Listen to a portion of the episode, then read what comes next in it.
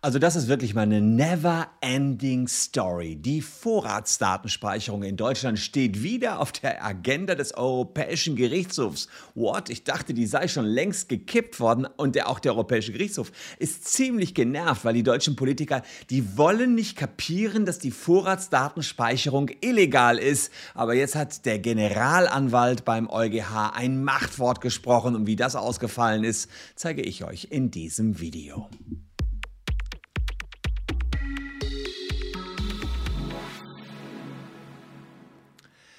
Hallo, ich bin Christian Solmecke, Rechtsanwalt und Partner der Kölner Medienrechtskanzlei Wildeborger und Solmecke und abonniert gern den Kanal, wenn ihr rechtlich up-to-date bleiben wollt. Und up-to-date kann man hier wirklich sagen, ich habe schon ganz viele Videos zur Vorratsdatenspeicherung gemacht und das scheint das Loch Ness der europäischen Politik zu sein.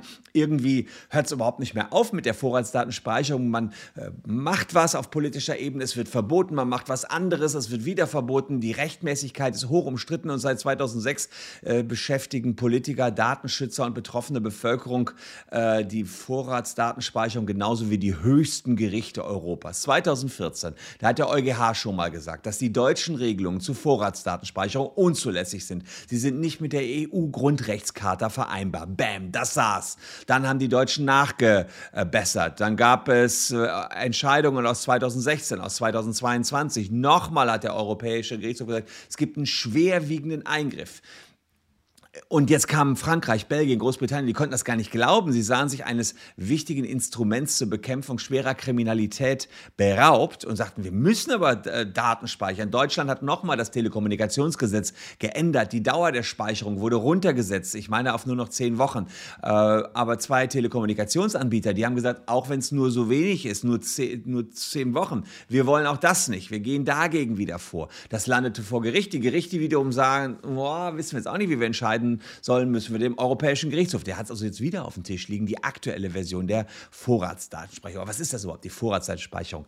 Na klar, immer wenn ihr kommuniziert äh, mit, äh, über Telefon beispielsweise, dann werden Daten gespeichert. Und das sind Daten wie die Telefonnummer, die ihr angerufen habt. Das kann eine IP-Adresse sein. Ähm, das können Standortdaten sein. Die werden gespeichert. Und was will man damit erreichen? Naja, wenn man dann später jemanden erwischt, der im Verdacht steht, eine schlimme Straftat begangen zu haben, weiß man, mit wem der wann, wo, wie gesprochen hat, wo der war. Aber erstmal werdet ihr gespeichert, obwohl ihr überhaupt keine Straftäter seid. Ihr seid einfach ganz normale Bürger dieser Europäischen Union, aber trotzdem speichern alle Länder, insbesondere auch Deutschland, mal munter mit. Übrigens, apropos Vorratsdaten, äh, da lohnt sich jetzt wirklich mal der Aufruf, mal unten zu checken, ob ihr vom Facebook-Datenleck betroffen seid, denn die haben auch so das ein oder andere Datum mitgespeichert. Ähm, ja, manchmal begeben wir uns auch selber in solche Datenkraken rein. Wir versuchen 500 Euro für jeden rauszuholen, der betroffen ist. Aber jetzt geht es ja nicht um Facebook, die die Daten speichern und um das Datenleck, sondern es geht um Deutschland. Und ähm, das deutsche Bundesverwaltungsgericht, äh, der Europä oberste Gerichtshof von Irland und das Kassationsgericht in Frankreich, die sagen jetzt, Oh, lieber EuGH, sag uns doch mal, ob das jetzt wirklich überhaupt nicht mehr geht mit der Vorratsdatenspeicherung. Wir sind jetzt ein bisschen lost. Wir können gar nicht mehr so genau sagen, was wir jetzt dürfen oder nicht dürfen. Ähm, der ganze Staat funktioniert doch gar nicht ohne Vorratsdatenspeicherung. So sehr simpel und vereinfacht steht das in langen, langen Texten drin, die ich mir fast alle durchgelesen habe. Auf alle Fälle war es so, dass es einen Rechtsstreit jetzt gab zwischen der Bundesnetzagentur hier in Deutschland und Internet, dem Internetprovider SpaceNet und der Telekom. Die wollten auch diese zehnwöchige Speicherfrist für Daten wie Sprach- und ähm, Sprachinhalte, Textinhalte von Telefonaten, SMS und E-Mails nicht mitmachen. Wundert mich, dass sie da die Inhalte speichern. Eigentlich waren es ja nur die Daten rumherum. Auf alle Fälle war es so, dass äh, man ja dachte, ja, zehn Wochen kommen, wir waren mal bei einem halben Jahr oder so und jetzt äh, viel, viel kürzer die Speicherfrist. Nee, haben die gesagt, wollen wir trotzdem nicht, wollen wir nicht speichern. So, und jetzt sagt der Generalanwalt, guckt, guckt sich das an und ähm, das ist sozusagen derjenige, der so ein erstes Gutachten für den Europäischen Gerichtshof schreibt und sagt, ey, ich falle hier fast vom Stuhl. Ihr kommt schon wieder an mit dieser Frage, ob die deutsche Vorratsdatenspeicherung okay ist Ihr, ich, wir sagen euch ständig, das ist nicht okay. Ihr ändert ein bisschen was ab und es bleibt immer, immer wieder illegal. Ja? Und da sagt man, man kann nicht einfach alle Daten unterschiedslos von allen Bürgern einfach so speichern. Das steht jetzt in seinem neuesten Gutachten drin, was jetzt gerade erst veröffentlicht worden ist von dem Generalanwalt Sanchez Bordona. Und der sagt jetzt, diese große Vielzahl von Verkehrs- und Stand- Ortdaten, die da gesichert wird, verstößt einfach gegen die Grundrechte der Bürger. Auch zehn Wochen sind eine viel zu große Gefahr bei einer so umfassenden Speicherung. Also egal wie kurz, ja, man darf nicht speichern wie ein Irrer.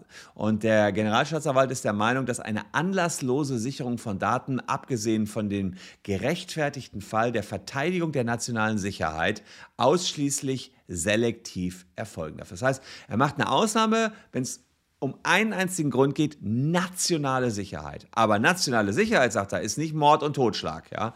Ähm, das heißt, nur weil wir einen schweren, äh, weil wir hier, hier, aktuelle schwere Straftaten haben, kann man nicht eingreifen in so private Grundrechte wie Familienrechte, wie Privatleben, also alles speichern, geht einfach nicht. Auch nicht kurz, sagt er ganz eindeutig. Und er ist der Ansicht, dass eigentlich gar nichts mehr weiter beantwortet werden muss.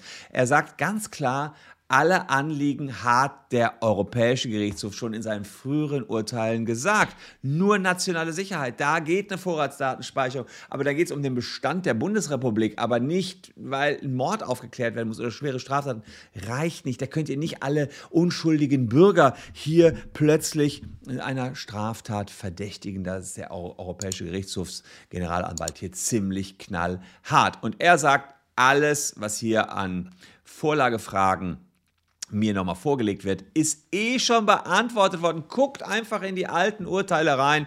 Da gibt es keine neuen Fragen aus 2014, 2016, 2018 und deswegen ist zu erwarten, dass hier auch der Gerichtshof, das dauert noch ein paar Wochen, bis es eine Entscheidung gibt, ähm, dass der entsprechende Europäische Gerichtshof auch die neue Fassung der Vorratsdatenspeicherung in Deutschland für unzulässig ansehen wird. Und ganz ehrlich, das gilt dann auch für die anderen europäischen Länder. Und die Richterinnen beim EuGH müssen sich natürlich nicht an die Entscheidung des Generalanwalts halten, aber das werden sie hier tun. Ich bin mir, ich mach, bin jetzt hier mal kurz das Orakel von Delphi und ich wette, äh, es wird wieder eine Klatsche geben. Also wie man an so einem Konstrukt wie einer Vorratsdatenspeicherung so krass festhalten kann, ist mir wirklich ein, ein dickes, dickes Rätsel, wo doch klar ist, das gibt hier nichts mehr. Mit dem Europäischen Gerichtshof ist hier kein Schnitt zu machen. Also es wird, das wird nicht funktionieren. Aber wir gucken uns das an. Also gerne ein Abo dalassen, wenn ihr das hören wollt, wie die Story ausgegangen ist. Amüsant, dass sie hier nicht locker lassen. Auch wir lassen nicht locker. Wir bleiben dran und zeigen euch noch diese beiden Videos hier. Würde mich freuen, wenn ihr euch die auch noch reinzieht. Wir sehen uns morgen an gleicher Stelle schon wieder. Danke, dass ihr heute meine Gäste wart. Bleibt gesund. Tschüss und bis dahin.